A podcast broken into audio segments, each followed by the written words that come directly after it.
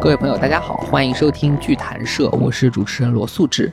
我们平常称赞一个人很有本事，会说他文武双全；说一个国家发展好，会说有文治武功。但是在汉文化的传统里，其实我们对于文武之道的重视程度并不平衡。对于文德呢，历朝历代显然我们都是不遗余力的去推崇的。所以有句话叫做“万般皆下品，唯有读书高”。但是对于武力，我们看法就会更加复杂，可以说是带着一种警惕。比如老子说：“兵者不祥，非君子之器。”楚庄王说：“止戈为武。”李白说：“乃知兵者是凶器，圣人不得已而用之。”都是在提醒人们要小心武力被滥用。而且我们去看武庙里的圣人，不管是一开始的姜子牙，还是后来的关羽、岳飞，人气虽然都很高，但是比起文圣人孔夫子，地位上还是差着那么一截的。那么随着时间来到清朝，满族人入主中原，情况就发生了变化。清朝以骑射开国，以武功定天下，非常重视保持他们的尚武精神。在开国之初呢，努尔哈赤创建了八旗，出则为兵，入则为民。皇太极开创了大阅的阅兵制度，来保障八旗子弟的军事素养。顺治把国与骑射分为祖制，还规定了行为狩猎的传统。到了乾隆，更是创下了十全武功的功业。然而清朝人也不是一味的尚武，从康熙皇帝开始。他们就把满族人的以武立国和汉文化里的以德治国相融合，所以有人说，清代对于文武之道的平衡，映射的是多民族国家的治理当中对于满汉文化的平衡。现在呢，故宫博物院和嘉德艺术中心正在举办一个展览，叫做“崇威耀德故宫博物院藏清代武备展”。这个展里集中展示了一百五十件非常重要的清代武备文物。从这些文物上呢，我们不但能看到武器装备上这些精美绝伦的工艺。更是能看到一种文明融合的细节，一个如此尚武的民族，如何在汉文化的影响下，一点一点的去拓展了对于武的理解。武力除了可以用来征战杀伐之外，还可以承载更多的礼仪性乃至于道德性的内涵。所以本期节目，我们就邀请到这次武备展的策展人，来自故宫博物院宫廷历史部的魏晨老师。魏老师呢，将通过对于展览的介绍，去为大家讲解中国古人对于武器、战争和暴力独特而深刻的理解。大家好，我是来自故宫博物院宫廷历史部的魏晨，非常高兴能够在剧谈社与大家见面。非常欢迎魏老师啊！那咱们就直接进入正题吧。我首先先提出第一个问题：咱们这次展览的名称叫做“崇威耀德”，请问它的用意是何在呢？崇威耀德呢？它原本的是源自于故宫博物院所藏的一幅道光皇帝的骑马戎装像，原名叫做耀德崇威。但是呢，我们把这个名字给它颠倒了一下，想表达的呢，一国之威严在德而不在威。其实很多人提起武备呢，都会有一点觉得霸气和张狂，这个可能是跟咱们传统的儒家思想的一些观念有关系。咱们的传统思想呢，讲究的是含蓄内敛、锋芒不露。比如像大家比较推崇的啊，书画是文人雅士，玉器呢是谦谦公子，温润如玉，而武备呢多少有一点戾气在里边。故宫之前呢是很少办武备展的，在二零零六年和二零一七年年底，分别在故宫博物院院内以及澳门啊举办过两次。二零零六年那次呢是在弘毅阁的以南朝房，那个位置呢比较偏，所以知道的人并不多。二零一七年年底，在澳门办过一个武备展，叫做“大乐风仪”。当时是以大乐制度为中心，可以说呢是非常的轰动。但是呢，你看这四个字“大乐风仪”，它没有提武，所以呢，这次展览的名字呢，我们也尽量是不提武字，想要表达一个内涵，就是所谓的“习武先习德，展武而不言武”，是我们想表达一个宗旨。我记得资料上说，这是故宫在境内展出武备文物规模最大的一次展览。就有些文物呢是首次公开影像资料，其次是这次很多刀剑文物是首次亮剑。在以往的故宫博物院展览中啊，刀剑文物是很少出鞘的啊，甚至说是不出鞘的。但是呢，这次武备展基本上都是在保证文物安全的前提下，尽量将刀剑拔出展示。对于很多那个刀剑爱好者来说啊，他们评价故宫的展览都说东西非常好，非常精美，非常震撼。可惜呢，看不到刀身和剑刃，特别遗憾。所以这次呢，我可以说是把这个遗憾给他们补全了，可以让普通观众呢欣赏刀光剑影，让专业人士呢可以欣赏材质和工艺。啊，我们知道之前因为有一个火遍全网的梗，导致这个不讲武德好像变成了一句很滑稽的话。但其实，在我们的文化传统里，是言武必言德的，德是对于暴力的约束，也是使用暴力的目的。所以魏老师刚才说，这虽然是一个武备展，但他们其实想表达的核心观点是一国之威严在德而不在威。嗯，我们都知道满族是以武立国，以弓马取天下。清代统治者无一不强调武备的重要性。然而呢，一直以来，中原汉文化是以明德、修德、要德为先，更注重为政者的德行。在入主中原以后，像顺治、康熙皇帝，他们积极学习汉文化和儒家思想，他们的观念呢，也逐渐从以武立国转变为以德治国。康熙皇帝就说过：“他说，兵凶器，战威势，古人不得已用之。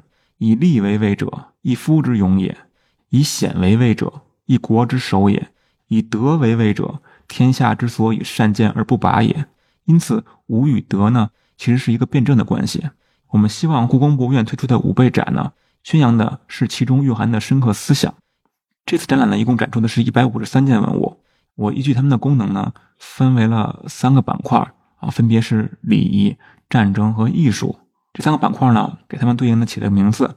礼仪呢，我称之为礼于天地；战争呢，主要是以乾隆皇帝的十全武功为主线。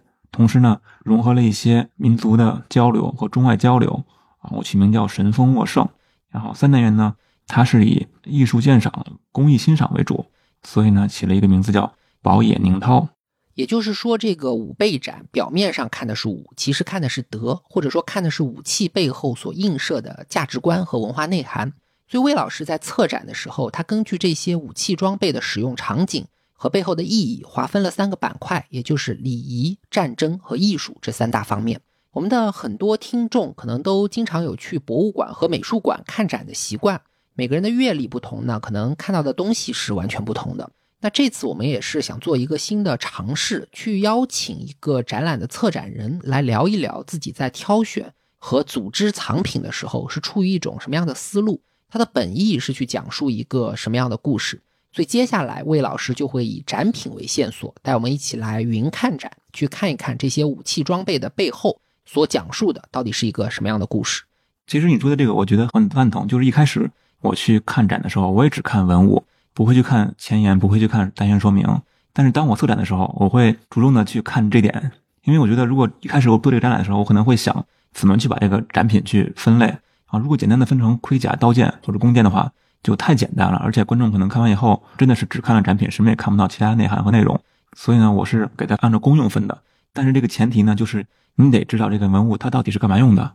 这个其实是很难的，因为很多文物它的这个信息啊，挖掘都需要很长一段时间，何况是这么多文物呢？所以一个是在前人的基础上啊，你去学习；还有一个是呢，你自己要有一些新的理解。在以往的展览中呢，有些文物我们一般就是习惯叫做只做介绍而不言它的用途。其实呢，这是展览的一个弊端啊。这次呢，我是尽量的保证每一件文物呢都知道它的用途，都能有的可说，有的可聊，这样呢让观众可以啊学到很多的知识。像一单元呢，礼于天地，基本上就可以把这个文物呢对应到这个礼仪中去。礼于天地呢，它其实包含的内容呢非常的广，主要是五礼。五礼指的是呢什么？是古人对一切活动的一个总称。古人把这个中国古代的礼仪呢分成五类，称为五礼。以祭祀之事呢为吉礼，以丧葬之事为凶礼，军旅之事为军礼，宾客之事为宾礼，冠婚也就是婚嫁之事为家礼。而第一单元呢，它主要是选取了吉礼祭祀和军礼的狩猎阅兵这两大部分。因为我发现整个这个礼仪中呢，只有这两部分和武备的关系特别密切。所以呢，把它们两部分取出来，然后作为整个展览的一个开篇。而其中呢，吉礼是第一位的。其实吉礼的祭祀对象呢，除了天地之外，还有人鬼啊。而且清代的吉礼呢，根据祭祀对象的不同呢，还可以按照等级分为大祀、中祀和群祀。大祀非常隆重，需要皇帝亲祭，即使皇帝出巡或者出征，也需要委派皇子或者亲王代为祭祀。像祭元丘、方泽、旗鼓、太庙、社稷，这些都属于大祀。中祀呢，也是由皇帝亲祭，或者呢是由派遣官员去祭祀，比如像祭日神、月神、历代先王。像群祀呢，它等级最低啊，一般是由皇帝直接委派官员，但是呢，它内容很多，主要包括一些群庙啊和群祀的一些祭祀。吉礼呢，在清代的前中期呢，处于一个不断完善、不断被重视的阶段，一直到乾隆朝呢，形成一套完整的规制。所以咱们率先展示的就是清朝皇帝在祭祀天地的时候要用到的武器。那我们看到第一件重量级的展品是一把非常精美的宝刀，叫做神锋刀。这是祭天的时候要用的武器吗？对，乾隆十三年的时候，乾隆皇帝完善了大驾卢布制度。乾隆十五年钦定了吉礼祭祀的佩刀，这把刀叫做神锋，可以说是开创了清代祭祀佩戴武备的一个先例。对我们汉族人没有那么尚武，所以祭祀的时候皇帝一般不配武器。祭祀佩戴武器的制度是要到乾隆的时代才完善的。根据《皇朝礼器图示》中的记载呢，乾隆皇帝在吉礼祭祀的时候呢，佩戴一把叫做神锋的刀。这把刀呢，通常是三尺，也就是九十厘米，刃长两尺，背衔金龙，刃的底部呢剪银丝隶书，一面为神锋，一面为乾隆年制。刀柄呢嵌有三列九行，共二十七颗宝石，最中间一列为绿松石，两旁为青金石和红宝石。看到这儿呢，很多观众可能就会发现，这次展览中展出的这把神锋刀呢，只有六十多厘米，明显小了很多。这到底呢是两把不同的刀，还是说是档案记载有偏差？这之前是一直是一个疑问。其实一直以来呢，我们都把这个小神锋啊当做这个吉礼祭祀的神锋佩刀，直到有人在法国军事博物馆见到了真正的神锋刀。这个观念我们才纠正过来。对，这里信息有点多，我给大家稍微解释一下。乾隆皇帝呢，他编纂了一本书，叫做《皇朝礼器图示》。在这个书里就规定了皇帝在不同的礼仪场合应该佩戴什么样的武器。那其中就说到，吉礼祭祀的时候，皇帝要配一把叫做神锋的腰刀。那文献里记载，这个神锋刀它的长度是九十厘米，但我们在故宫里找到一把神锋刀只有六十厘米，所以很长一段时间大家就有疑问，说这个记载是不是搞错了？直到两千年以后，人们才在法国的军事博物馆，也就是拿破仑的荣军院里，看到了真正的九十厘米长的神锋刀，这才确定原来记录是对的。只是这种刀当时做了不止一把，所以就有了大神锋和小神锋的说法。那大神锋是怎么流落到法国的呢？可能很多人一看法国就会想到是不是八国联军抢的，但是魏老师找到了一则很有趣的审讯记录，说明这把刀可能在更早的时候就丢失了。对。乾隆五十五年的时候呢，有一个太监叫李进恭，他有一天呢是从养心殿往圆明园走，他把神锋刀呢拴在了马鞍上，等走到西寺的时候呢，啊马突然惊了，把他甩下来了。等他起身去追，追上的时候呢，发现神锋刀就已经遗失不见了。啊，乾隆皇帝呢还特别恼怒，说这么重要的东西你居然敢不随身佩戴啊，因此呢把它发放到了黑龙江一带。他的上级呢，也因此了受到处罚，被革职问罪。可以说是从乾隆晚年的时候呢，神锋刀就已经遗失了。但是怎么遗失的，怎么到法国的这个过程呢？现在我们还不得而知啊，还需要再进一步的研究。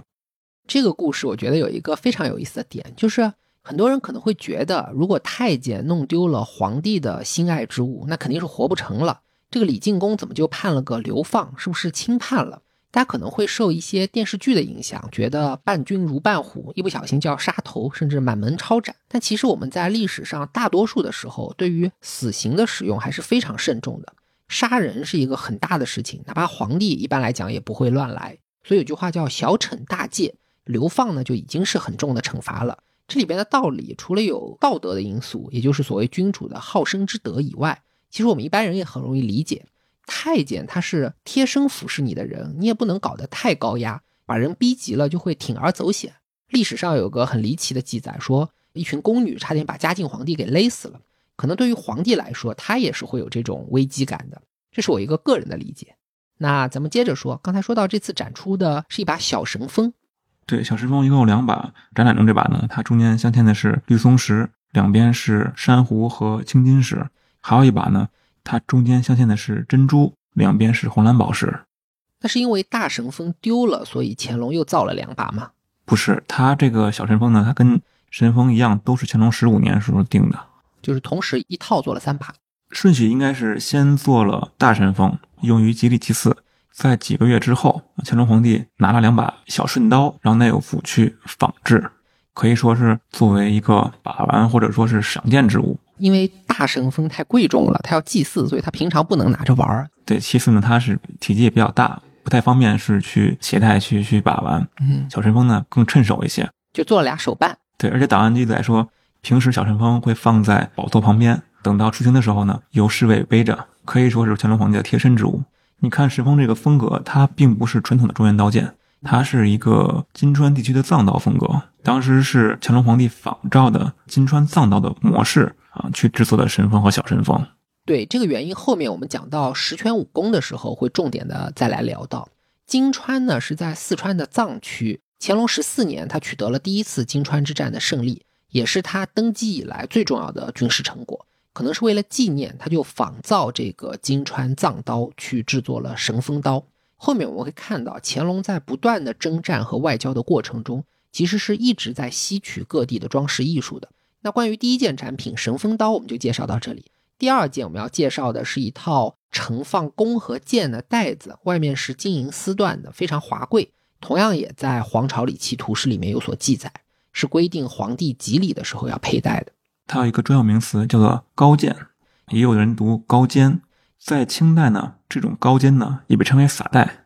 但是呢，高肩可以说是皇帝专用的名词，大臣和亲王的弓箭袋子不能叫高肩，只能叫撒袋。而且这个词呢，最早源自于一个成语。出自《左传》，叫做“退避三舍”，咱们都很熟悉。当时说晋国公子重耳被人陷害，流亡到楚国。当时重耳向楚成王承诺，倘若两军交战，晋国一定后退三舍。如果这样还得不到满足和允许的话，重耳就左手拿着马鞭和弓箭，右手佩戴高剑，周旋一番。高剑的这个词呢，它是需要分开来看的。高是用来装剑支的，剑是用来装弓的。贵族和士人佩剑。刀剑的剑还是比较符合我们汉文化的传统的，但是随身佩戴弓箭应该是属于满族人的特色了。而且我们知道，定期打猎对于满清皇族来说是一个非常重要的活动。因为满族呢是靠弓马取天下的，所以呢他们对于弓箭是非常重视的。而且满族的先人呢生活在白山黑水一带，狩猎是他们赖以生存的本领。在高寒险恶的自然环境下，面对凶猛的野兽，长期以往啊。练就了满族人强健的体魄和剽悍的习性，而为了保持这一民族特性呢，延续满族人善于骑马狩猎的优良传统，清代的木兰秋显之处呢扮演了重要的角色，它也成为清朝最重要的行为狩猎活动。通常来说啊，木兰指的是位于今天承德以北约一百五十公里的木兰围场，它于康熙二十年建立，占地面积约一万多平方公里，是清代的皇家猎场。有学者统计过，说从康熙年间开始到嘉庆时期截止，康熙、乾隆、嘉庆三位皇帝一共八十八次到木兰围场狩猎，时间从每年农历的八九月持续半个月到一个月左右。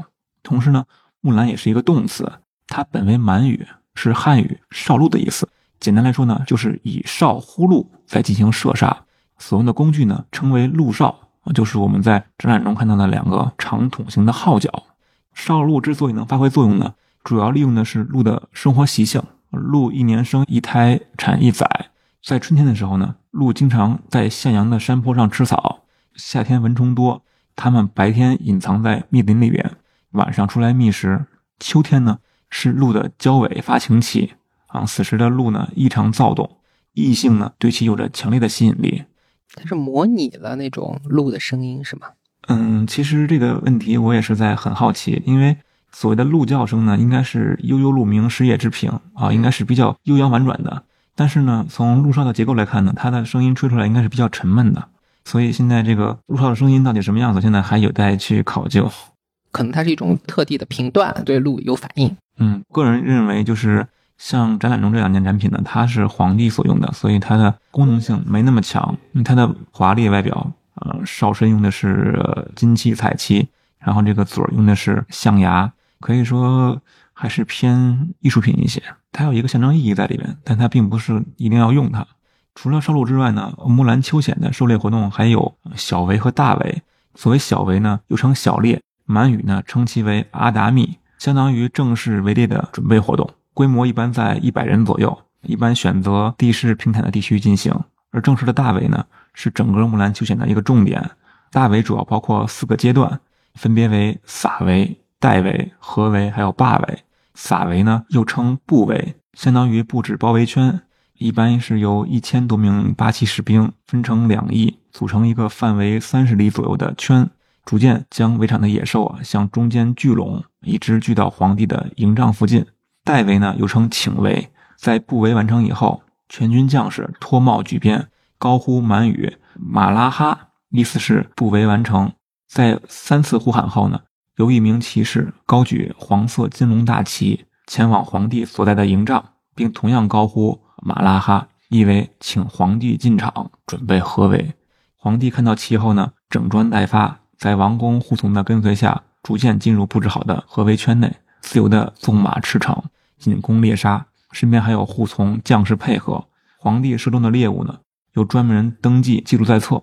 整个合围过程呢，弓弩齐发。刀剑并举，野兽四散，皇帝啊也是身体力行，每个人呢各司其职，场面非常壮观。而最后的霸围呢，则体现了身为天子要有好生之德。如果合围的野兽过多呢，需要网开一面，放野兽逃走。整个这个行为结束以后啊，在分享收获，论功行赏。其实木兰秋显并不是简单的行为打猎，每一次的人员配备调动呢，包括后勤的保障，都耗费巨大啊。据统计。上至皇帝，下至兵丁，以四木兰为猎，要动用一万多人。清代统治者呢，如此重视木兰秋显呢，除了他能锻炼八旗兵勇，维持本民族的尚武精神之外呢，还有一个重要作用在于，通过它来维系满蒙之间的关系。当时的皇帝呢，借木兰秋显的机会，定期接见蒙古各族的王公贵族，可以说是恩威并施。这对于加强呢蒙古的管理以及北方的边防稳定，有着很重要的意义。对，可能在我们一般人的观念里，打猎更多还是一种运动或者是娱乐。但是在清朝皇帝这里，它可能算是一种国家大型军礼，它是有军事的作用，也有政治和外交方面的作用。对，其实从古代开始，所谓的狩猎活动呢，它其实就是天子练兵的一次机会。每一个季节既对应狩猎，也对应练兵。刚才魏老师还说到一件非常有趣的事情，就是在。霸围的过程当中，为了表现天子的好生之德，一般他们不会把动物去赶尽杀绝，而是要故意的放跑一些。其实我觉得这也是一种武德，而且我们国家自古以来对于打猎就有很多种约束，要求不要去过分的破坏自然的平衡。这一点在这次的展品上也是有所体现的。对，这个有一个预测，是乾隆皇帝写的御制文，它叫《搜苗显兽记》。搜苗显兽呢，指的是。一年四季的四种狩猎活动，春天呢称为搜，同搜捕的搜，春搜，它指的是春天的时候呢，万物繁衍，这个时候呢要放过那些已经怀孕的野兽。夏天呢称为夏苗，说以前地广人稀，所以呢要专门捕猎一些践踏伤害庄稼的野兽。秋天呢就称为秋显，就是木兰秋显的秋显，这个时候呢是家禽家畜生长繁育的季节。这个时候呢，要专门捕一些伤害家禽家畜的野兽。冬天呢，称为冬狩。冬天呢，万物凋零，人类呢，为了自己的生存，可以去进行无差别猎杀。但是呢，到了清代，乾隆皇帝认为这套理论呢，已经不太适用了，过时了。对，他说以前这个夏天的时候地广人稀，现在呢，都是庄稼地更多，反而野兽变少了。同时，现在冬天呢，物产也很丰富啊，没有必要去这个无差别猎杀。所以呢，他根据自己的见解写了一篇文章，就是所谓的“搜庙显兽说”。同时呢，让人组成了预测。对，预测就是一种书，只不过他用的不是纸，而是青玉板。乾隆的这个文章呢，就是用非常端正的楷书刻在玉板上，然后在字里面填金，叫非常奢华。他这个文章的意思是说，古代人打猎有搜苗显手的规矩，但是现在情况变了，我们这个耕地面积也大了，野外也不是那么荒凉，所以要与时俱进吧。其实乾隆皇帝他非常喜欢变古，也就是去纠正古人的一些错误。刚刚说搜苗显瘦，它其实是除了狩猎之外呢，天子也是借这个四个季节来进行练兵。像春天呢，所谓的春搜呢，它除了指狩猎之外呢，还是军队用来训练行军布阵、学习辨别这个鼓饶等作战时的号令的一些机会。夏天的时候呢，要主要训练军队在野外露宿的能力。等到秋显的时候呢，是主要学习布阵之法，学习辨别各种旗帜。冬狩呢，其实是一次综合性的检阅，类似于这个阅兵，逐渐的发展到后边的冬季大阅，形成大阅之礼。所以搜苗显手是和四种军事训练可以对应上的。到了手，也就是一种综合性的阅兵。这里就可以说到咱们清代的阅兵制度了，也就是我们所谓的大阅。对，清代大阅制度呢，始于皇太极时期，在入关以前，天聪七年、天聪八年，皇太极连续在沈阳、北郊举行大规模阅兵活动，以弘扬武力、鼓舞士气为主。但此时的大阅呢，并没有形成制度。到了顺治时期呢，清世祖福临呢，深知清朝啊以武立国，以弓马取天下。他在顺治七年下了一个著名的谕旨，叫做“勿以太平而忘武备”。第二年，他初定大阅规制，在顺治十三年的时候，将大阅定为三年一次，地点呢设在南苑围场。在康熙以后呢，大阅地点不固定，或在南苑，或在卢沟桥，或在玉泉山，也可能在关外的多伦。时间呢？也不以三年为限。雍正时期呢，至雍正六年举行过一次大阅，地点在玉泉山。到乾隆时候，清代大阅制度呢，形成了一个比较完整的规制。乾隆皇帝一共是举办过六次大阅，这其中呢，就以乾隆四年他的首次大阅最为隆重。像故宫博物院保存的《乾隆大阅图》，就是记录他乾隆四年大阅的一个盛况。这个大阅图一共是分为四卷，故宫博物院保存的是第二卷，叫做《列阵》。除此之外呢，还有第一卷幸盈，就是幸运的幸啊，营帐的营。然后第三件月阵，第四件行阵。第三件月阵呢，是在二零零九年香港的苏富比拍卖上出现过，然后最后是由私人购得。然后第四卷行阵是二零一一年在法国图卢兹的一个拍卖也是出现了。现在是只有第一卷幸盈还下落不明。如果能把这个四卷凑齐的话。也算是一件幸事。魏老师说的这个乾隆皇帝大阅图，很可惜这次没有展出。我给大家稍微介绍一下，它这个呢是为了纪念刚才说到乾隆四年的一次大阅兵做的一个，可以说是文化工程吧。应该至少有十几个宫廷画师都参与了。但这个大阅图的体量是非常恢宏的，高度六十八厘米，长度达到十五米，分成了四卷，一共画了九千多个人物，应该说是一幅巨作。可惜其中有一卷下落不明了。那根据记载呢，这次阅兵实际上也非常壮观，满洲、蒙古还有汉军八旗的精锐都参与了进来，部队的总人数应该达到了两万人之多。要在展厅里表现这种效果，魏老师也是花了一番功夫的。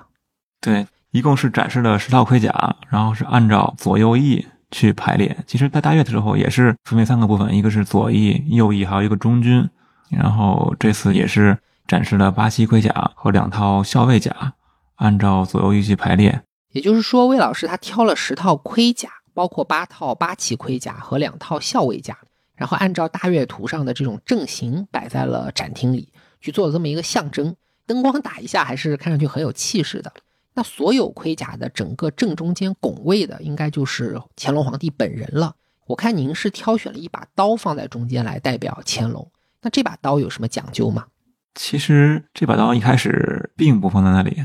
放在了三单元啊，因为这把刀这个样式呢非常的特殊，它是叫做弟子一号太阿，它是本身属于乾隆皇帝天地人刀剑的一个系列，放在大阅这块呢也是一个偶然。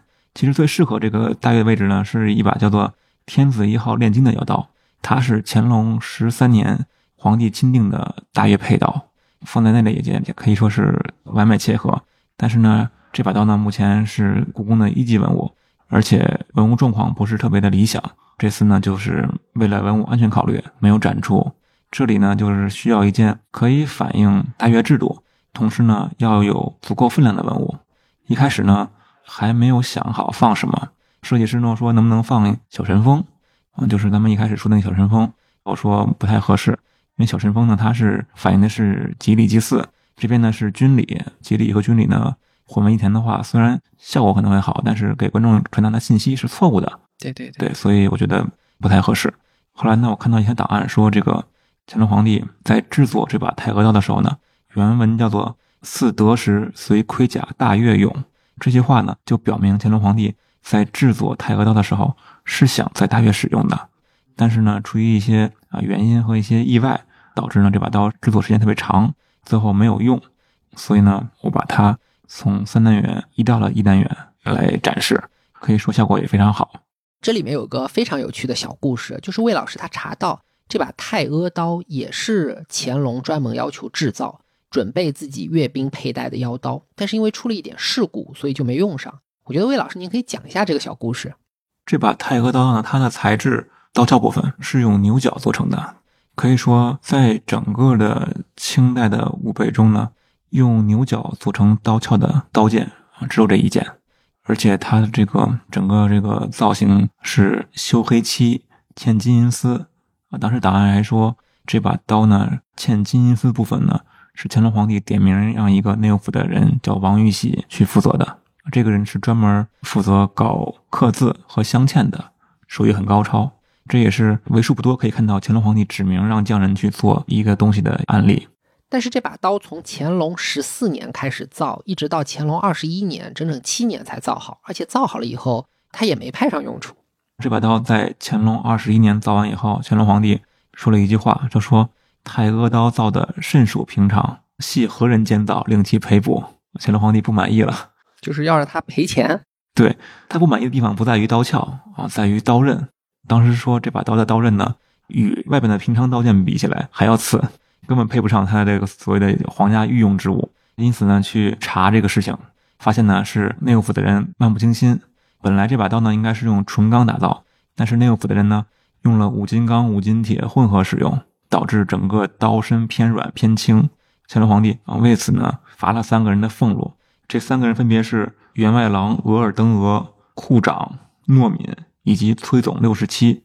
一开始我是以为发了六十七个人，后来发现这个名人的名字叫六十七，这名字叫六十七。对，罚了他们三个月的俸禄，让他们用这个俸禄重新造一把太阿刀，然后还说造刀的这个费用呢不允许从公家报销，让你们用你们自己的俸禄去赔补。这三个人呢也很听话，然后开始打造。打造完以后呢，发现这个刀背打造厚了，可能是太响将功补过了，然后以至于刀背过厚，无法入鞘。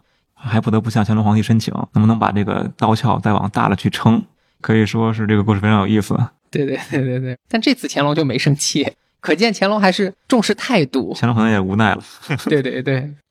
那以上我们就把清朝的武备和礼仪的部分聊完了。我觉得不管是佩刀、弓箭、盔甲这些武器装备，还是大阅图、搜描显手说这些文化工程，都蕴含着一种文化寓意。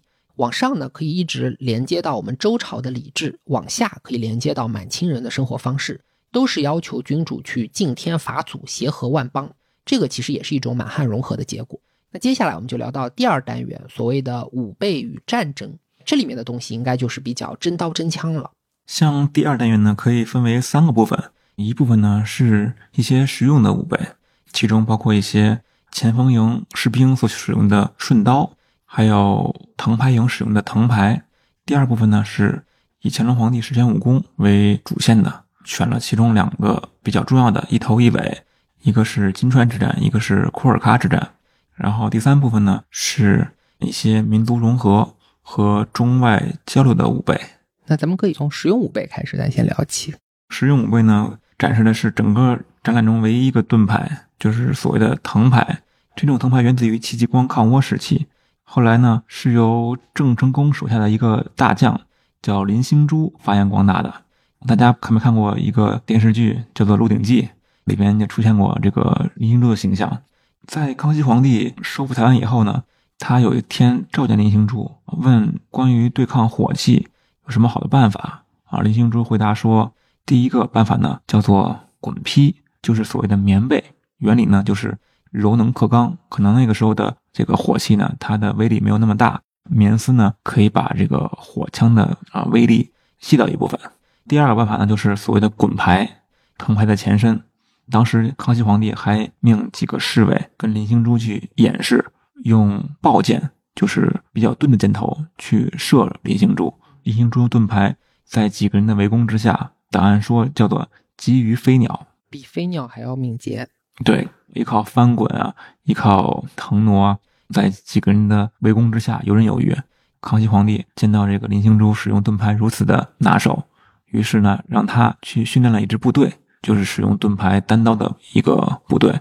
这支部队呢，身着虎衣，头戴虎帽，被称为藤牌营，打扮的像老虎一样。对，因为在古代呢，人们相信老虎呢，它赋予的一种精神力量是勇猛的。其次呢。他可以在呃两军作战的时候恐吓住对方的战马，就是加 buff。对，使对方的战马受惊，可以说是一种心理战。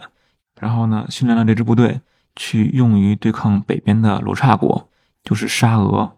根据记载，在当时的第一次雅克萨之战中呢，当时这种所谓的藤牌兵，他们把盾牌呢举于头顶，潜伏于水下，在一瞬间出来以后，所有的沙俄士兵见状惊呼：“大冒达子！”可以说是把这个盾牌当做了帽子。很多观众在看到这个盾牌的时候，都以为是帽子，其实真的很像。啊，那一战呢，藤牌营大败了沙俄军队，沙俄呢被迫向康熙皇帝去求和，双方签订了。中国历史上第一个平等条约叫做《尼布楚条约》，规定了两方的界限，同时呢，在互不侵犯的前提下，可以互相通商，不通有无，可以说是一个平等友好的条约。我给大家稍微解释一下，林兴珠这个人呢，是明末清初的一个武将，他本来是台湾的郑成功帐下的，后来康熙收回台湾之后，就归顺了清朝。其实当时康熙皇帝想解决的一个核心问题是。怎么用冷兵器的步兵去对抗火枪兵？可能那边在东南沿海的将领，长期以来，从戚继光的时代开始，就积累了大量的用步兵去对抗火枪的经验。所以林兴珠就说：“我家就有一种藤编的盾牌，非常结实，配合武术里面的这种翻滚闪躲的身法，是专门可以克制火枪兵的。”后来一经应用，果然非常有效，大破了沙俄。对，其实那个时候所谓的火枪部队有两个弱点，一个是装弹的间隙时间。特别长，对，还有一个就是他们的下盘会容易受到攻击。对，这个小故事在《鹿鼎记》里也有出现。可能金庸觉得击破沙俄的这种功绩放在二成的身上有点不是滋味，所以他就写成了林心珠是向陈近南献策，用盾牌配合武术当中的地堂刀法来和外国人作战。这样写，我觉得是有一点民族情感在里面的。然后这个虎一藤牌兵其实是参与了清朝的很多次战争的，应该说是一种骑兵。战绩还是相当不错的，但是到鸦片战争的时候，对上了新式的枪炮就束手无策，而且死伤非常惨重。那以上我们介绍的藤牌和藤牌兵，其实只是清朝武力上一个非常非常微小的细节。那说起清朝的军事成就，可能最辉煌的功绩就是乾隆的所谓十全武功了。这十全武功有的是抵御外来的侵略。有的是平定了内部的叛乱，可以说我们今天中国对于自己民族身份的认知和版图的基础，和这些战争的胜利都是密不可分的。而乾隆本人对于十全武功的态度也非常有意思。一方面，他是把这个十全武功当成自己最核心的政治遗产来宣传的；另一方面呢，他又非常凡尔赛。他说：“武功不过为君一事耳，打仗能打赢，那只不过是做皇帝的一种本事。那做皇帝更重要的本事，还是要看文治，看怎么对老百姓好。”所以接下来我们就请魏老师结合一些文物，给我们聊一聊十全武功的一些故事。所谓的十全武功呢，它是指乾隆皇帝在位的十场大战役。按照乾隆皇帝自己的话说，他说：“十全者，平准噶尔为二，定回部为一，扫金川为二，靖台湾为一，降缅甸、安南各一。迄今二次受库尔喀降，合为十。”这十场战役呢，从乾隆十二年第一次对金川用兵开始。啊，一直到乾隆五十七年取得第二次库尔喀之役的胜利结束，前后长达四十五年，几乎贯穿了整个乾隆朝。为此呢，乾隆皇帝还命人篆刻了武功十全之宝，撰写了《十全记》，制成了各种的形式，包括预测、法书、织绣、刻丝等等，用不同的形式来纪念自己的丰功伟绩。像金川之战呢，一共是有两次，第一次呢是从乾隆十二年到乾隆十四年。第二次呢，是从乾隆三十六年到乾隆四十一年。我们这次呢，主要是展示的是第一次金川之战相关的五百文物。其实金川呢，可以分为大金川和小金川，都是大渡河上的两条支流。四川的境内。对，而且大小金川呢都是音译，当地的土语啊，促进翻译过来就是大川，攒拉翻译过来就是小川。而且据说，因为临河一带可以开采金矿，所以称为大小金川。两金川的位置呢非常的重要，它位于四川西北部的嘉绒藏族地区，西连康藏，南接云贵，北接青海，东通四川。而且当地的民风特别剽悍，男子呢自十二岁以上皆腰插短刀。一直以来呢，朝廷对金川地区采取的是制衡的策略，保持的是各个土司之间的平衡。乾隆初年呢，大清川开始恃强凌弱，不断的去扩张，打破了这一平衡。乾隆皇帝认为大清川。接受朝廷封号，给予印信，居然不遵守约束，连年侵扰邻居，必须进行惩治，以静肃边疆。这里我给听众稍微补充一下，大小金川在四川西北的藏区。那历史上呢，中央的王朝经常是用土司制度去管理这种边境少数民族的。说是管理，其实也就是名义上。那这些土官的自治权实际上是非常非常大的，而且可以世袭。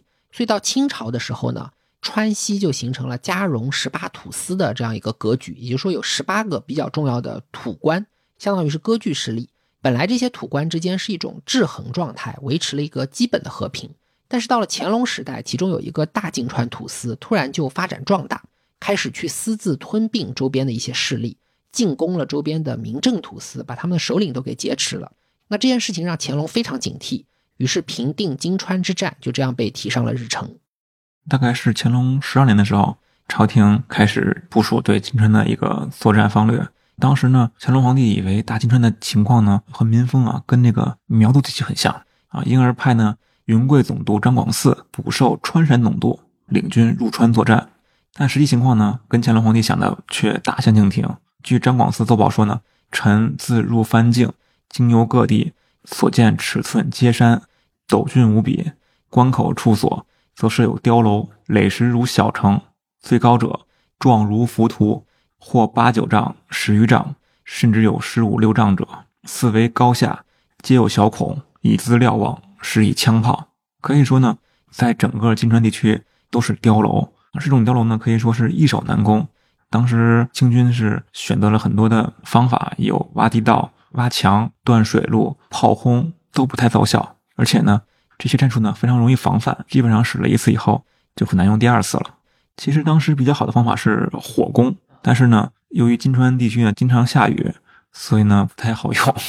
可以说呢，在第一次金川之战中呢，清军是损失惨重，而且是吃尽了苦头，久攻不胜。对，而且当时是战事得不到进展嘛，然后军饷糜费，而且朝廷认为张广嗣这个人急于告捷，战法不当，以致呢调度失宜，而且对将士过于严苛啊，以致这个人心怨气，军心不稳。久攻不下，所以就是人心也散了。这个时候，对，所以为了早日取得战事的胜利呢，啊，乾隆十四年的四月，乾隆皇帝派了大学士讷亲为经略，前往金川前线去指挥战事。本来朝廷计划呢是派岳钟琪入川作战，但是呢，由于岳钟琪和张广嗣之前有一些间隙，所以呢，要在其他人选中选出一个论地位和见识都要高于张广嗣的人。这个人呢，就非讷亲莫属了。当时的讷亲呢。是首席军机大臣、保和殿大学士，监管户部、吏部两个极为重要的部门，等于是乾隆当时手底下的一号大臣。对，可以说是备受乾隆皇帝的推崇和信赖。他本人呢，也是名门之后。他的祖父呢，鄂必隆是康熙初年的四大辅政大臣之一。鄂必隆的女儿呢，是康熙皇帝的第二任皇后。对，而且鄂必隆是努尔哈赤的外孙，钮钴禄氏的祖先，满清非常非常重要的开国元勋。当年和鳌拜、索尼、苏克萨哈一起托孤给康熙去辅政的。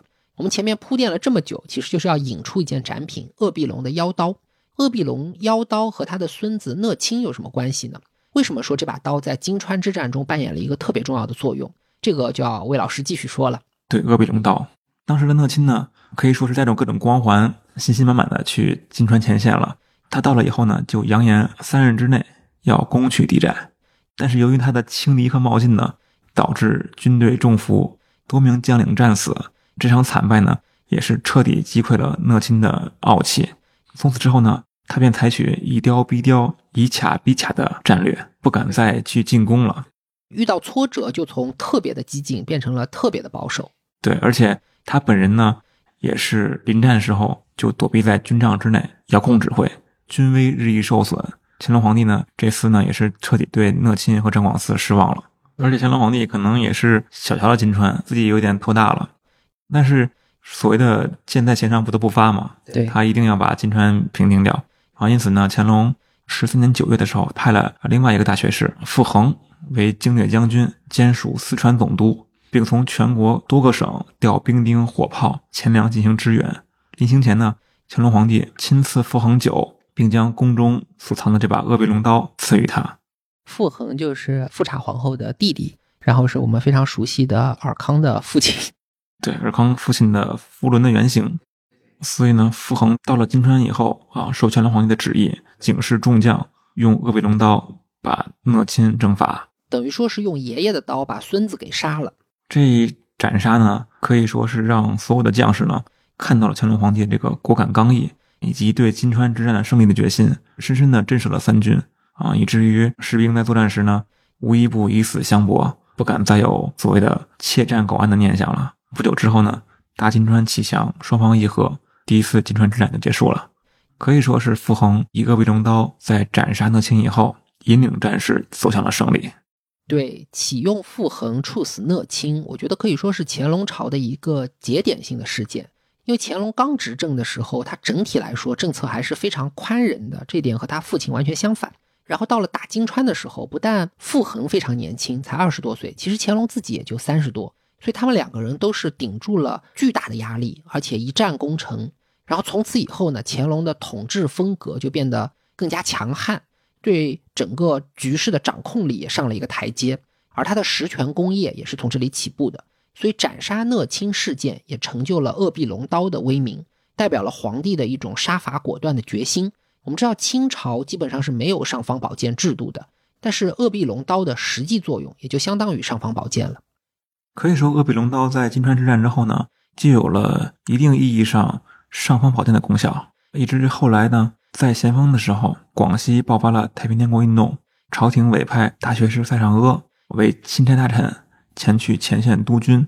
但是呢，咸丰皇帝担心塞尚阿这个人秉性慈柔，特别赐他鄂必龙刀，告诉他如有不听命令者或者不进而退者，可以用此刀立正典刑，就是先斩后奏。对，同时呢，还在这把刀刀柄上系了一个牙牌。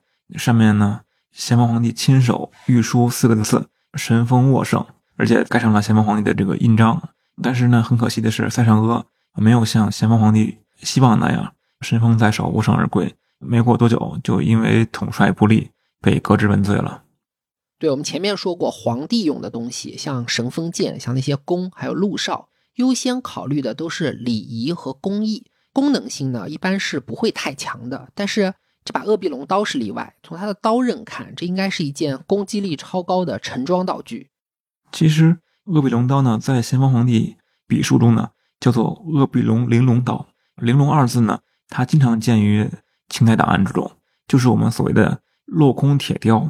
而且呢，这把刀的刀刃上呢，有一个图案，类似于一个奔跑的狼。这个奔狼的图案呢，它最早源自于德国下巴伐利亚州的一个城市，叫做帕绍。这个城镇呢，它就以生产高品质的刀剑著称。而后呢，德国的很多城市，包括索林根，在制作刀剑时都会效仿这个标志，打上这个奔狼纹。对，可以说我们看到这把清代著名的鄂必龙刀，它的刀身部分是德国制造的，但是它是通过何种渠道而来的呢？目前还不得而知。等于说，鄂必龙刀它作为清朝开国重臣的宝刀。刀刃可能是外国制造的，因为当时德国的炼钢技术已经非常领先了，所以这种有奔狼纹的刀刃在业界非常有名。那至于这个刀刃是怎么流传到东方，怎么被做成宝刀，又怎么被鄂必龙得到，现在就不得而知了。我们现在看这把刀呢，可谓是故事满满。其实，在当时清代的时候，它的故事性毫不逊色啊，在当时的民间呢，也是广为流传，充满传奇的色彩。在晚清的笔记小说中呢，鄂必龙刀呢有雌雄两把。因为杀人过多的缘故，每逢风雨雷电之际，刀身会呈现紫红色。这种传说呢，大概率是因为老百姓道听途说，以至于越传越神。但是呢，它的来源呢，未必是空穴来风，应该是有原型基础的。我们在展览中呢，可以看到另外一把刀呢，它同样是裹着紫红色刀套，它的刀身呢，一面刻着道光人银，里面刻着叫做至圣神风。这把刀是一八四二年制造的。当时应该签订了《北京条约》，是第二次鸦片战争。至圣神风跟咱们说的原版的这个鄂必龙岛上的神风沃圣，它是有一个对应关系的。等于说，道光皇帝在鸦片战争失败以后，可能是痛定思痛，希望重振武德，把先祖的这种尚武精神给召唤回来，所以就打造了第二把鄂必龙刀。这也呼应我们前面说的，鄂必龙刀代表了皇帝在军事上的一种决心，有这么一个象征意义。所以，我们今天看到故宫同样款式的鄂必龙刀有两把，一把写的是“神风沃圣”，是鄂必龙本人的，另一把写的叫《至圣神风》，是后来造的。然后到了晚清的笔记里，那就有人捕风捉影，说这个鄂必龙刀是雌雄两把，因为杀人太多，杀气特别重，所以每到风雨交加的夜晚，刀光会显现出紫色。这个可能就是对应了这两把刀都是装在紫色的刀套里面。是的，而且巧合的是，故宫博物院保存的所有的刀中，只有这两个刀是带有刀套的。其实我们就是等于通过一件实物见证了谣言的诞生。对，其实这个故事呢，我也是做了一个大胆尝试吧，因为在以往故宫博物院保质展中是也以学术严肃为主，但是呢，我这边就想皮一下，因为毕竟是一个新的发现，然后同时呢也。增加一些趣味性，让观众在展览的时候呢，可以多一些谈资，多一些关注点。那以上我们就通过鄂比龙刀介绍了十全武功里的第一战——金川之战的始末。接下来我们要讲的武器，见证的是十全武功中的最后一战——库尔喀之役。在这之前，我觉得魏老师还是先给大家介绍一下库尔喀之役的始末吧。库尔喀呢，是今天的尼泊尔一带，在公元十三世纪的时候。回教徒势力侵入印度，为了逃避压迫，印度河流域的诸民族逃至尼泊尔西部的山地中，建立起了一个小的部落，库尔喀就是其中的一个。随着库尔喀的崛起呢，逐渐征服了他的一些其他部落。后来呢，他征服了尼泊尔全境，以加德满都为首都，建立了库尔喀国。库尔喀比较狭小，又与山地居多，因而呢，农作物比较匮乏。很多生活必需品呢，需要通过贸易而来。它的位置呢，位于印度和西藏之间，因而承担起了藏印通商往来的桥梁作用。在乾隆五十三年的时候呢，库尔喀是以西藏出售的食盐掺土为由入侵西藏，第一次库尔喀之战爆发。当时由于清廷在西藏的驻兵啊严重不足，因此呢，三千多名库尔喀士兵长期直入，如入无人之境。每到一处呢，是以物资为目的，大肆的去劫掠。乾隆皇帝得知以后呢，随即调兵遣将，准备反击。然而呢，这个时候西藏官员呢私自与库尔喀议和，答应每年向其赔偿大量的银钱，同时呢向朝廷谎报称库尔喀人幡然醒悟，已经退兵了。乾隆皇帝不明真相，于是下令撤回了前往西藏支援的部队。就这样，第一次库尔喀之战呢是以地方官员私自议和赔款，就这么结束了。假情报。对，但是呢，这种和平。并没有持续很久，因为西藏地方无力向库尔喀支付所谓的赔款，所以呢，在乾隆五十六年，库尔喀以惩治西藏背信弃义为由，再次入侵西藏。第二次库尔喀之战爆发，这一次呢，库尔喀军队同样是一路烧杀抢掠，更是攻占了当时的班禅驻西之地扎什伦布寺，将寺中的金银佛像，包括啊一些灵塔上的宝石啊，全部洗劫一空。就连当时册封六十班禅的金册也被掠走了。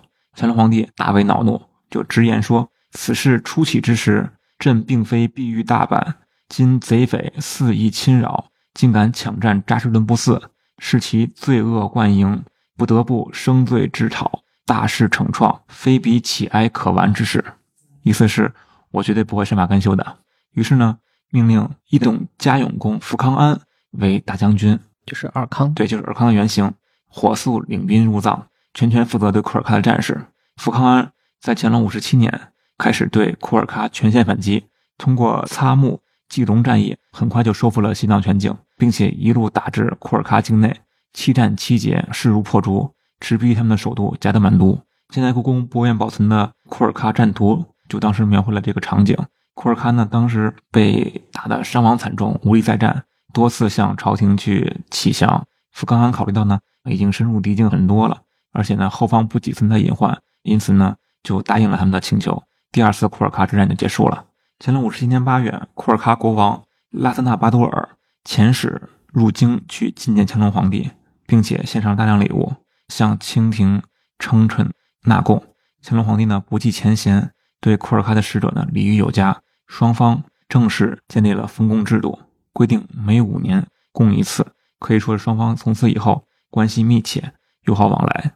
所以咱们这次展览里面是展出了一些来自库尔喀的贡品。对，一共是四种刀型。因为库尔喀是以产刀著名的，而且呢，他的刀，乾隆皇帝也是特别的欣赏，还专门写了一首诗，叫做《帖库尔喀贡刀六韵》，其中有一句话叫做水断蛟龙，搏西四，光连星斗，气如虹，来形容库尔喀刀的锋利。但我在展览当中看到一些刀，有一些形制都特别的奇特，特别有异域风情。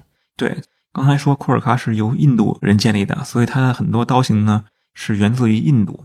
像展览中呢有有三把刀是比较长的，就是库尔喀腰刀，它呢其实源自于印度的塔瓦弯刀，它呢最早也是受波斯弯刀以及阿拉伯刀的影响，而且一般普通的士兵呢用的刀会比较朴素。展柜中有一把刀呢，它是带有一个花纹的。一面刻的太阳，一面刻的月亮，它呢可能是当时的贵族使用的，而且它上面那个日月的标志呢，跟尼泊尔的国旗呢也能呼应上。对，哎，它那个刀就特别奇怪，好像手握不住，它的握柄就不像我们平常的这个刀能够单手，甚至有的刀能双手握持，它就只能用三个手指扣进去。对，它其实主要是靠的是滑的力量。对这种库尔喀刀的刀型，就是刀刃特别的细长，有一定的弯曲度，握柄呢非常的短，只能用三个手指头扣进去。那这种武器可能没有什么太强的破甲能力，但是在贴身战当中可以非常灵活的去划伤对手。那魏老师，咱们接着说第二种刀。然后第二种刀呢，在清代呢称为云头刀，因为它的刀头呢形状像一朵云，这个是清代对这种刀的称呼。但是呢，在当地呢。它一般被称为科拉大砍刀，一般是在七十五厘米到一百五十厘米之间。在每五年举行的尼泊尔的加蒂麦女神节上，就是一种宰牲节，数以万计的尼泊尔人民呢，会带着各种牲畜前往祭祀的广场，用这种大砍刀对动物进行屠杀，表达着对力量女神加蒂麦的崇敬之情。然后把这些祭品、这些肉带回家分享，他们相信可以给他们带来好运。一般这种刀呢，刀身是钢制的，刀柄呢也是铁的，所以非常的沉。使用的时候呢，双手举过头顶，用力去劈砍，因为它是反曲刃的，所以它的使用的形制有点像斧子，力量很集中。据说可以一刀砍下牛头，也可以将羊一分为二。但是它机动性差。对，由于它的机动性比较差，所以逐渐的被舍弃，因为在战场上不太适用。他们需要一种更为轻便的刀，所以呢。第三种刀叫做库尔喀弯刀，应运而生了。清代称为左插刀，在当地被称为库克利反曲刀。但是呢，在现代呢，因为它的刀的形状像一只狗的腿子，所以被大家戏称为狗腿子刀。这种刀呢，在库尔喀可以说称为是日常生活中一种必不可少的工具，几乎每个人都会佩戴在身上，用于砍柴啊、打猎时切割物件。当战斗的时候，比如火器、这个枪械发生故障。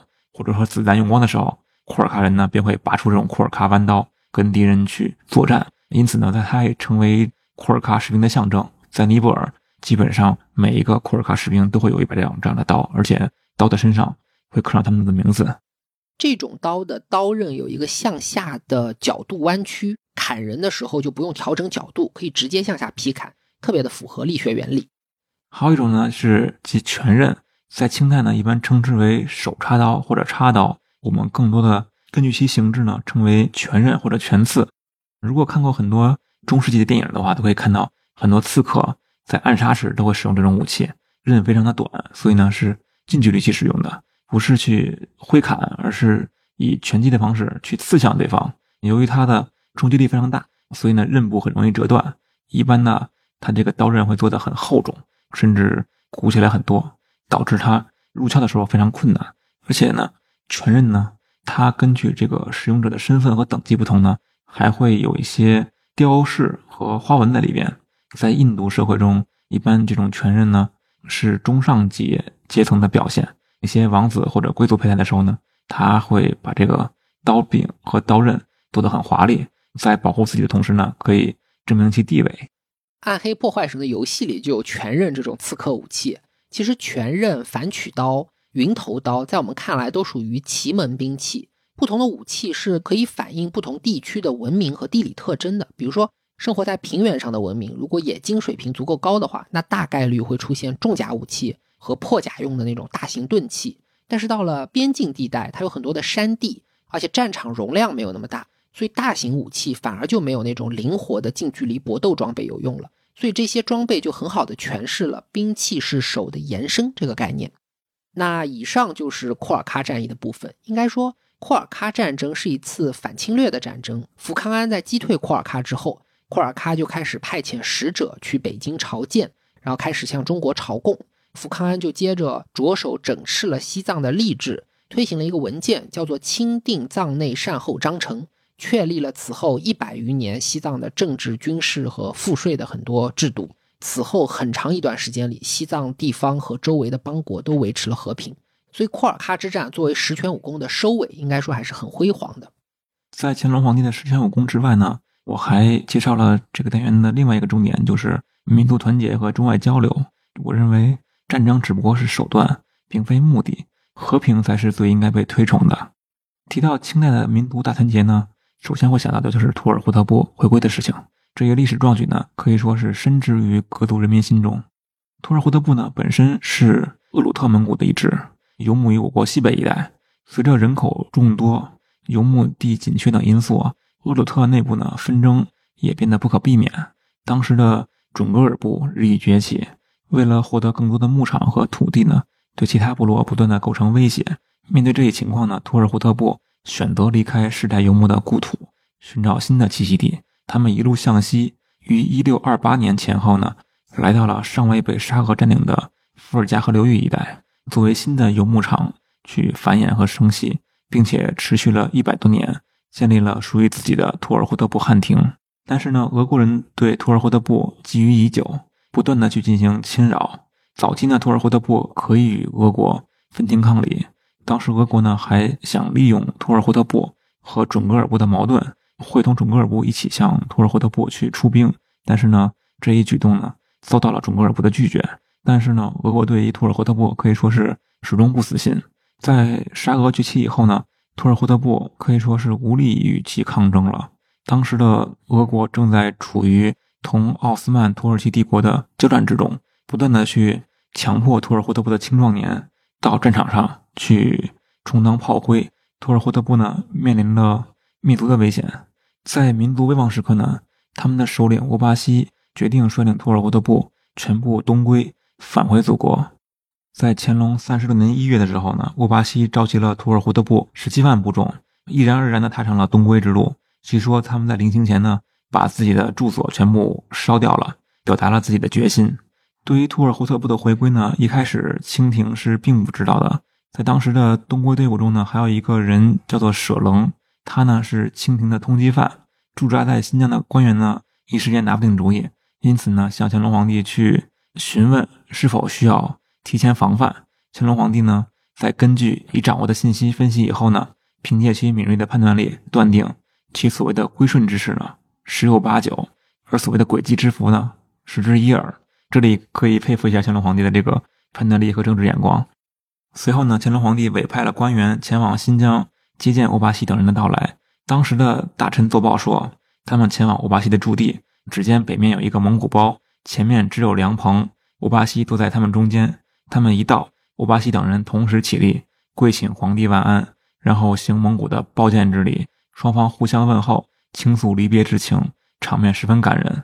随后呢，欧巴西等人前往承德避暑山庄去觐见乾隆皇帝。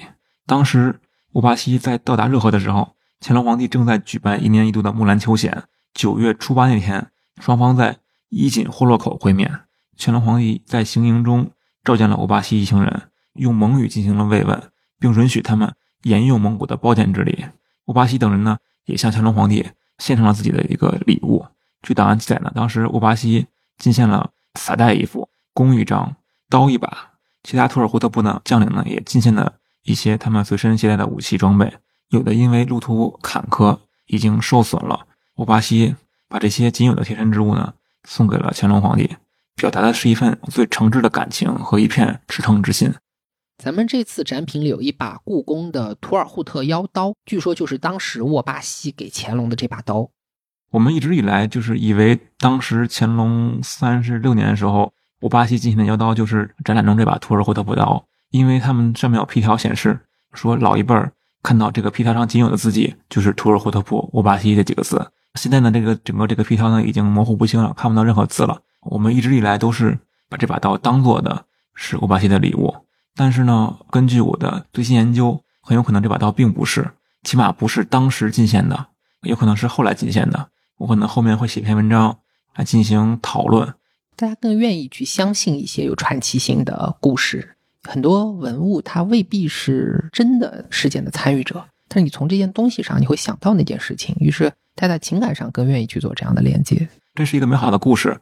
他们当时很多礼物都已经坏掉了，但是呢，乾隆皇帝不但没有嫌弃，反而是让内务府将其中损坏的部分进行了修补，然后妥善安置在武成殿以及武备院之中，更是把欧巴西进的这把刀呢配上了匣子，放在乾清宫去保存，可以说是把一个礼物放在自己的处理政务的一个正念中，表示的是对礼物的重视，也是是对这个事情的认可。那以上我们就介绍了清乾隆三十五年的图尔扈特部回归事件。魏老师讲的还是比较克制的，实际的过程呢，可能更加的惊心动魄。当时有十七万人把家乡付之一炬，离开了自己生活了一百多年的伏尔加河地带，然后辗转几千里往新疆跑。中间呢，叶卡捷琳娜大帝还派出了哥萨克骑兵去追击，还指使沿途的哈萨克人去阻击。然后图尔扈特人在围追堵截之下去穿越这种冰封的乌拉尔河和哈萨克草原，又被驻守在新疆的伊犁将军给拦截在我们的境外，一直到乾隆批准他们东归才能够定居下来。一直到今天，咱们新疆的图尔扈特后裔可能还有十几万人。所以这个图尔扈特刀和图尔扈特部东归事件就讲到这里了。咱们接下来要聊的是一批非常具有异域特色的展品。就是我们在看图尔扈特部的展柜的右侧，还有一个展柜，里边有一件非常华丽的腰带和一把工艺很精美的腰刀。它是当时西藏的六世班禅送给乾隆皇帝的礼物，可以说是生日礼物。因为乾隆四十五年是乾隆皇帝的七十岁生日，班禅呢特意于乾隆四十四年提前一年从西藏的日喀则扎日伦布寺出发，第二年抵达承德。当时乾隆皇帝。还专门在承德修建了须弥福寿庙，供其居住。班禅向乾隆皇帝弘扬这个佛法的时候，作为回敬之物，把这个礼物送给了乾隆皇帝。这两件文物呢，其中一件像腰带一样，它其实是一个装铅弹的容器，同时呢，它还有一个像鱼一样的金属器，是用来装火药的火药袋儿一般在清代的档案中呢，称这种火药袋吧为。烘药器或者烘药葫芦，它其实并不能把火药变干，只不过就是给它提供一个比较干燥的环境去保存。你为什么会送这样的东西呢？就咱贺寿的时候不是什么雕个猴、雕个蟠桃、雕个这个，为什么会送这么就是实用性这么强的东西？就是可能还是投其所好吧。而且这两件东西呢，很有可能是当时的班禅从东印度公司去采购的。对这个袋子上有一种特别的繁复华丽的铁线莲花纹，是一种伊斯兰的装饰风格，可能和当时印度的莫卧儿王朝有关。另外一把刀呢，是一把波斯的刀，叫做舍施尔弯刀。舍施尔呢，意思是狮子的尾巴啊，源自于波斯语。刀身上还刻着波斯文，其中翻译过来有一行字呢，叫做伊斯法罕，它是伊朗的一个大城市，大城市，对，一个重要的手工业城市。就是这种所谓的舍施尔弯刀呢，它其实是很著名的一种波斯制刃。它的整个这个刀的曲度非常大，而且没有血槽，是当时的一种波斯级的代表性刀具。它属于单手持握的骑兵武器，基本上不是靠砍，而是在骑马的时候把这种刀水平端直，去划伤对手，利用马的冲击力去把对手的脖子啊身体去划开。当然，这种刀也可以用于去戳刺。但是由于刀的弧度比较大，所以呢，基本上戳刺的准确性会很低。而且这把刀呢，它的刀身是用乌兹钢打造的。这种钢呢，它原产于印度，后来呢送到大马士革去冶炼和售卖，因此呢也被称为大马士革钢。而且乌兹钢呢，据说是可以越使用越锋利，而且不会生锈。刀身本身呢，会有很多那种单刀的花纹，非常漂亮。而且在故宫博物院保存的这个刀剑中呢，用乌兹钢打造的刀具呢，非常非常少。可以说屈指可数，而且很神奇的是啊，这把刀在清代档案中呢，称之为紫天鹅绒鞘腰刀。但是这个刀的本身呢，它是黄色的鞘子，所以这个颜色的差异呢，也是现在一个解释不了的一个问题。所以班禅送给乾隆的这个生日礼物，包括腰刀，包括烘药器，其实都是他去买的外国货，应该来自印度和伊朗这些地方。而且这两个文物呢，它没有放在库房去保存，而是放在了佛楼，现在故宫博物院的梵宗楼去供奉，可以说是作为法器去供奉的，而没有作为一个陈列品去保存。那除了这些中亚和印度的东西以外，我看到展柜里还有一套日本的武士刀，这个应该是从琉球国进贡来的。琉球国呢是顺治时候就与清朝保持着密切往来，每两年呢，琉球国是派遣大量的使船向皇帝送去大量礼品，同时呢，使船在清朝呢也受到很高规格的礼遇，在京的饮食起居和活动呢，由一般由礼部或者内务府来辅佐，同时呢。清廷也会赏赐琉球国的国王以及使团各种礼物，可以说是有清一代中琉两国进行着长期友好的交流和往来。这里大家要注意一个细节，就这个时候还是独立的琉球国，还没有被日本所吞并。但这两把刀却是比较典型的日本刀。对，因为琉球国并不产刀，它主要是从日本进口。当时日本虽然限制本国刀具的外流，现在也是，但是对琉球呢却网开一面。允许他们把这些刀具作为礼品送往清朝，所以呢，展柜中的这两把刀呢，虽为琉球国进贡，但实际上是日本刀。而且按照日本刀的分类呢，其中一把属于太刀，一把属于打刀。这两把刀呢，怎么分辨呢？就是太刀的使用时期呢比较早，它是主要在九到十四世纪。这个时候呢，日本的主要战争形式是马战，因此太刀呢主要是骑在马上使用。等到了十五世纪的时候呢，日本的战争方式变成了地面作战。步战为主，对，这个时候呢，更为轻便的打刀应运而生，而且与太刀刀刃向下配挂在腰间不同，打刀呢是刀刃向上直接插在腰间，这样在拔出了以后呢，可以在空中画出一道半圆，只需一个动作即可以完成砍向对手的招数。简单说，这两种日本刀的区别，太刀呢更长一点，适合在马上作战；打刀就短一点，适合用来步战。然后为了提高效率。佩戴打刀的方法是把刀刃朝上插在腰间，这样你在拔刀的那一下，刀会在空中画一个半圆。这个拔刀动作本身就有杀伤力，否则你要拔刀、举刀、砍，第三个动作才会有杀伤力。大家看电影的时候可以去注意一下，很多拍的严谨的日本剑戟片，在拔刀细节上一定会这样处理。对，现在在日本的一些博物馆或者是刀具店，都会可以看到两者的展示方式不同。打刀一定是刀刃中上展示。太刀呢，一定是刀刃中下展示，所以呢，我在展览中也希望通过这些细节，让大家体会两把刀的历史和区别。好的，非常感谢魏老师。那以上我们就把武备和军事的部分也说完了。我们聊了虎一藤牌兵的藤牌，满清的尚方宝剑鄂必龙刀，库尔喀进贡的一些奇门兵器，象征图尔扈特部回归的沃巴西腰刀，班禅送给乾隆的子弹带和腰刀。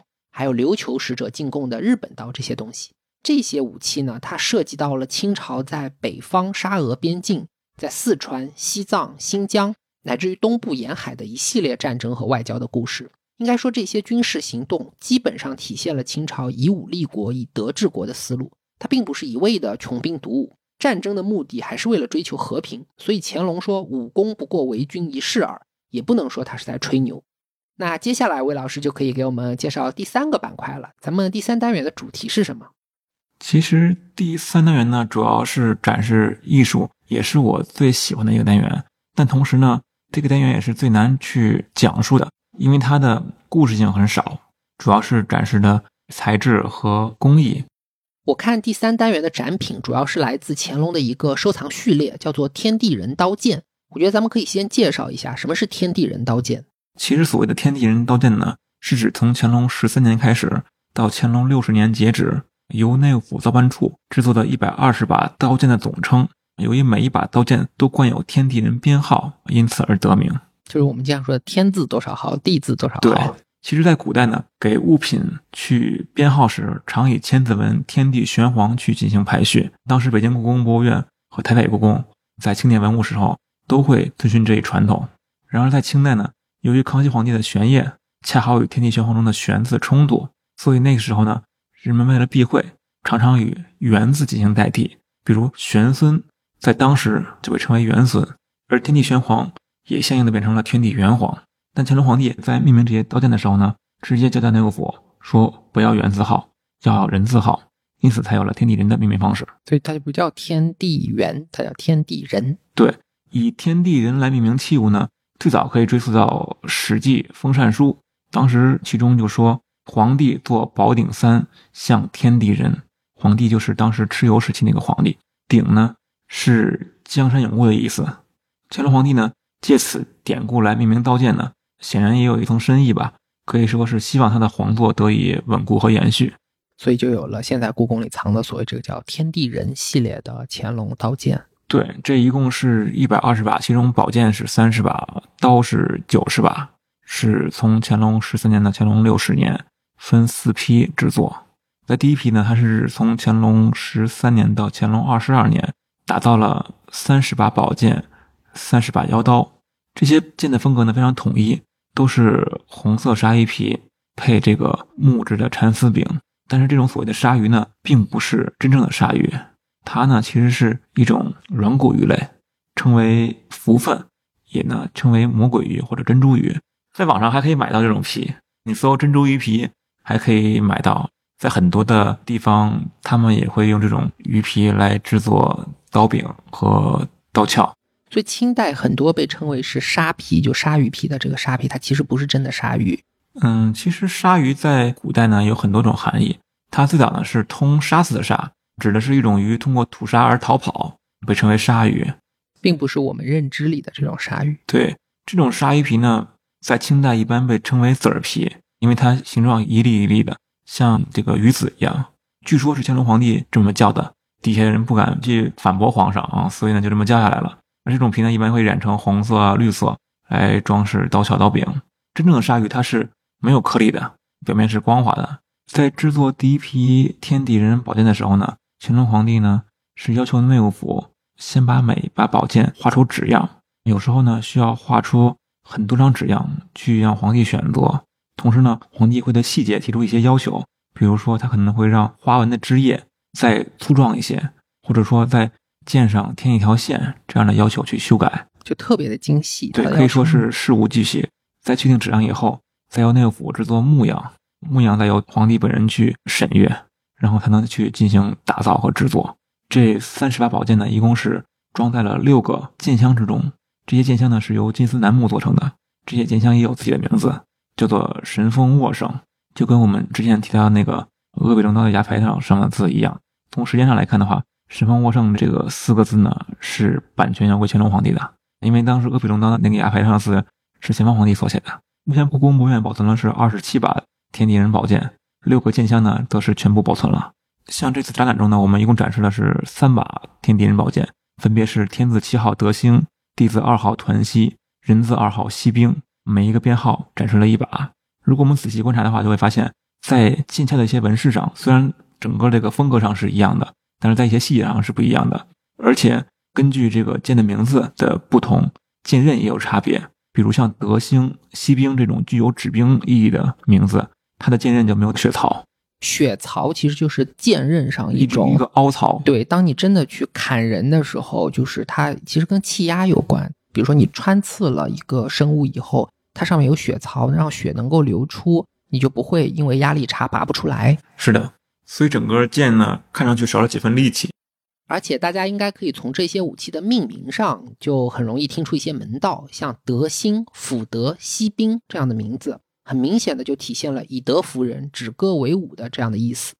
对，剑的名字都会比较含蓄一些。刀是用来攻击的，剑是它更有一个道德象征。而且从实战上来说，就是刀也是更好用的武器。唐宋以后吧，剑基本上就不在战场使用了，就是礼仪性的了。因为剑的这个使用的效果不太好，确实没有刀这么好。对，在乾隆十三年到乾隆二十二年之间呢，内务府除了做了三十把宝剑之外呢，还打造了三十把腰刀。刀的风格呢，相对来说比较统一，都是绿色鲨鱼皮配这个木质的蚕丝柄。像这次展览呢，就选取了其中的天字六号飞雀以及地字六号银芒来作为第一批刀的代表。这些刀的名字呢，基本上都是乾隆皇帝授意翰林学士所起。皇帝比较中意的名字呢，还会反复利用。比如天字六号飞雀这个名字，在其后制作的地字十三号也重复出现过，甚至有的名字呢，出现了三到四次。乾隆皇帝从乾隆三十三年开始，命令内务府开始制作第二批的天地人刀。当时造办处给出的建议是，摒弃天地人编号，改用千字文中的宇宙洪荒中的宇宙字号。但是乾隆皇帝力排众议，表示要延续之前的编号。新造出的刀呢，是以天字十一号、地字十一号以及人字十一号开头的。同时呢，第二批刀的风格开始发生很大变化，不再采用这个木柄绿纱一皮鞘了，而是统一改为了玉柄金桃皮鞘。金桃皮，对这种桃皮呢，有两种说法，一种说是产自东北一带，是一种灌木，表皮呢是黑色的，里面是泥金色。每年内务府呢都会向东北去采购这种桃皮，同时呢回来再进行剪裁。还有一种说法呢是这种金桃皮呢，它是源自于南方的一种树，具体是哪种树现在还对应不上。之所以有这种转变的风格呢，原因在于乾隆二十三年的时候，朝廷平定了回部叛乱。打开了新疆的玉渊通道，大量的和田玉得以进贡到宫廷中来。由于乾隆皇帝对玉的偏爱，玉柄金刀皮鞘的风格呢，成为了天地人刀剑的一种定式。但是，同样是玉质刀柄呢，却有一些差别。从第二批开始呢，主要的使用的是新疆的和田玉，但是在第三批、第四批的时候呢，大多数用的是来自于印度的亨都斯坦玉。一般呢，亨都斯坦玉呢，它有两种风格，一种是呢带有这种浅雕花叶纹的。像第三批刀剑的代表天子二十一号土芒和地字二十一号彩鳄，在这次战争中呢也有展示。他呢用的这种浅雕式的横都斯坦玉，横都斯坦呢当时是清代对于北印度的称呼。这个玉器呢在乾隆时候传入了宫廷之中，由于它样式很新颖，玉质很好，所以呢深受乾隆皇帝的喜爱。虽然第四批天地人刀子的刀柄呢也是来自于横都斯坦，但是呢与浅雕这个花草风格的不同呢。第四批的玉柄一律采用的是印度的莫卧儿镶嵌，这种呢是一种将金属、宝石、玻璃直接嵌在玉器表面的一种工艺，是典型的亨都斯坦风格。这种精彩复杂的这种工艺啊，在乾隆晚年的时候呢，非常受皇帝的喜欢。而且呢，这种玉柄在当时内务府呢还没有办法成功的仿制，需要大量的靠进贡和贸易而来。像第四展柜的仁慈二十六号涌泉，它的刀柄就是明确的有档案记载。是当时的苏州织造富察瑞征进献的。然后呢，乾隆皇帝再命内务府去打造刀刃和刀鞘进行配套。所以我总结一下，天地人刀剑是从乾隆十三年开始，一直到乾隆六十年截止，分成四个批次制造出来的，一共有三十把剑，六十把刀。其中呢，百分之八九十都藏在故宫，也有一些在私人藏家手里。比如之前嘉德秋拍卖过一把天字十七号的宝腾，卖了四千多万。我们都知道，乾隆对于高品质的工艺是非常讲究的，所以对于天地人刀剑，他要求也可以说是事无巨细，很多非常非常微小的设计细节都要亲自去过问。所以，我们看到这四个批次上各有一些非常鲜明的特点，比如第一批它主要用了红绿鲨鱼皮去配蚕丝的剑柄，第二批的特点呢是玉柄去配金桃皮的刀鞘，第三批的刀柄就出现了北印度横都斯坦风格的浅雕。第四批就集中体现了乾隆晚年非常典型的浮夸特色。它的刀柄上用了很多印度莫卧儿帝国的镶嵌工艺，在金属上去嵌玉和宝石，工艺水平非常高。那讲到这里，武备和艺术的部分也就聊完了。像魏老师所说的，工艺的东西还是需要亲眼去看一看，所以非常欢迎听众朋友们能够去嘉德看一下这个故宫的武备展。那节目时间到这里也就差不多了，我来做一个小小的总结吧。我们一般会觉得汉族人比较重视文德，满族人呢更加尚武。但其实汉人也有非常尚武的一面，只是我们更崇尚的是不是好勇斗狠的武勇，而是一种武德。孟子曾经讲过一个故事，他说有一个人叫做北宫佑，他的皮肤被刺了也不退缩，眼睛被刺了也不转睛。但这个人受不了委屈，听到恶言就一定要回击。还有一个人呢叫孟施舍，这个人虽然不能百战百胜，但是他无所畏惧。这两个人都是非常有名的勇士。但孟子批评他们不得要领。他说：“什么是真正的勇气？”孔子讲过：“只要我理直，对方纵然有千万人，我也要向前；但如果我理亏，对方纵然很弱小，我也要让他。这才是大勇之道。因为武力讲究的是成功失败，武德讲究的是仁义忠勇。仁义在我这边，我就大勇向前，杀生成仁，舍生取义，死生尚且不顾，胜败更何论？这种观念呢，在中国历史上一直是有所继承的，所以我们一直非常着意的会去表扬。像关羽、岳飞这种失败的军人，中国人的这种武德观虽然不能保证一个国家在战争里长胜不败，但却能让一个文明悠久存在。到了康乾盛世，外来的满清统治者也全盘接受了一国之威严在德而不在威的理念，开始强调要以仁德而非暴力来统治天下。我们知道，中国是一个多民族国家，中华民族的概念之所以能够成立，正是在于众多民族在一些非常重要的观念上达成了共同的认知。满族人对于汉文化里武德的接受，我觉得就是一个非常好的例子，向我们展示了中华民族如何凝聚而成的一些细节。那好，本期节目咱们就聊到这里，非常感谢大家的收听，我们下次再见。感谢各位的收听，我们下次再见。